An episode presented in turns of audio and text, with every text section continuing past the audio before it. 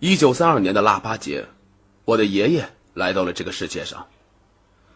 那时候家里穷的连吃饭都成了问题。我爷爷的母亲，也就是我太奶奶，因为长期的营养不良，生产过后导致她奶水不足。我爷爷当时还是一个襁褓里的婴儿，吃不饱肚子，当然就会被饿得哇哇大哭。看着孩子饿得这么哭闹，我爷爷的爸爸呀，也就是我太爷爷，给急坏了。可是这家里没有半分钱，他真不知道该去弄些什么回来给我的太奶奶补补身子，好让他可以有奶水喂饱他们的儿子。那真的是一分钱难倒英雄汉呀！最后我太爷爷思前想后，决定去上山碰碰运气，看看能不能打到什么猎物回来给我太奶奶下奶水。这俗话说：“腊八腊八冻掉下巴。”那时候的冬天，那可不是一般的冷呀。外面北风呼呼，积雪成冰。我太爷爷拿着一个弹弓就往山上面去了。为了儿子不饿肚子，我太爷爷也是拼了。他想了，不管今天他在山上遇到什么，都要弄回家去，给着自己的妻子呀下奶，填饱自己的肚子。这当时我太爷爷的怀里揣着几个煮红薯，是我太奶奶非得让他带在身上的。这家里穷的呀，都没有什么可以填饱肚子的东西。我太爷爷哪里能舍得吃这几个红薯呀？这一个年轻的汉子饿上一天又能算什么呢？这不到万不得已，我的太爷爷是不会吃这几个红薯的。其实我的太爷爷从来就没有打过猎物，他属实也没什么打猎的经验，他就在山上面呀盲目的转悠着。这好不容易看见了一只野兔。他还没等拿稳弹弓呢，那只野兔呀就消失的无影无踪了。哎呦，太爷爷心里面当时特别着急呀，这转悠了大半天，这自己到现在也是毫无收获。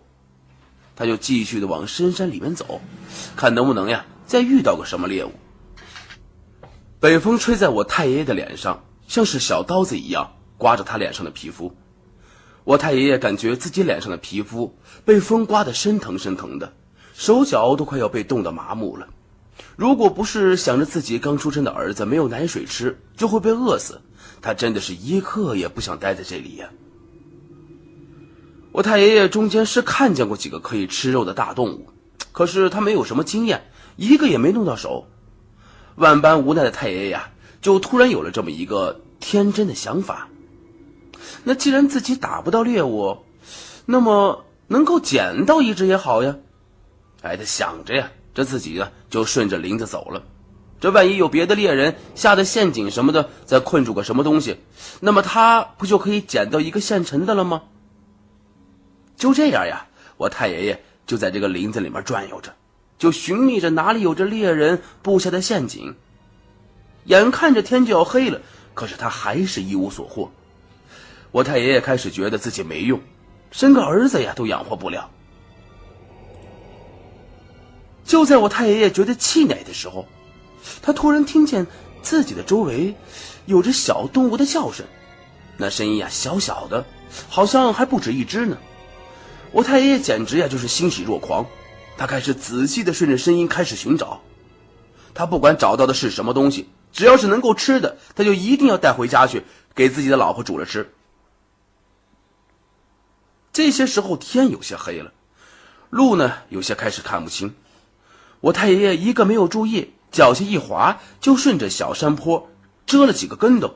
这一跤把我太爷爷呀给摔得有点头晕眼花了。就在他爬起来的刹那，太爷爷清清楚楚的听见，那几个小动物就在自己的身边。我太爷爷揉了揉眼睛，看了看周围，果然，他前方不远处有一个大深坑。我太爷爷往深坑边上走过去。他的眼睛朝着坑里面一看，只见有这么一只毛茸茸的大家伙呀，被猎人下的夹子夹住了一只爪子。这只动物的周围还有好几只小崽子围着它，好像是在吃奶呢。我太爷爷本想把他们都抓回去炖上一大锅肉汤，可是看那几个小家伙围着自己的妈妈吃奶的样子，就有些不忍心了。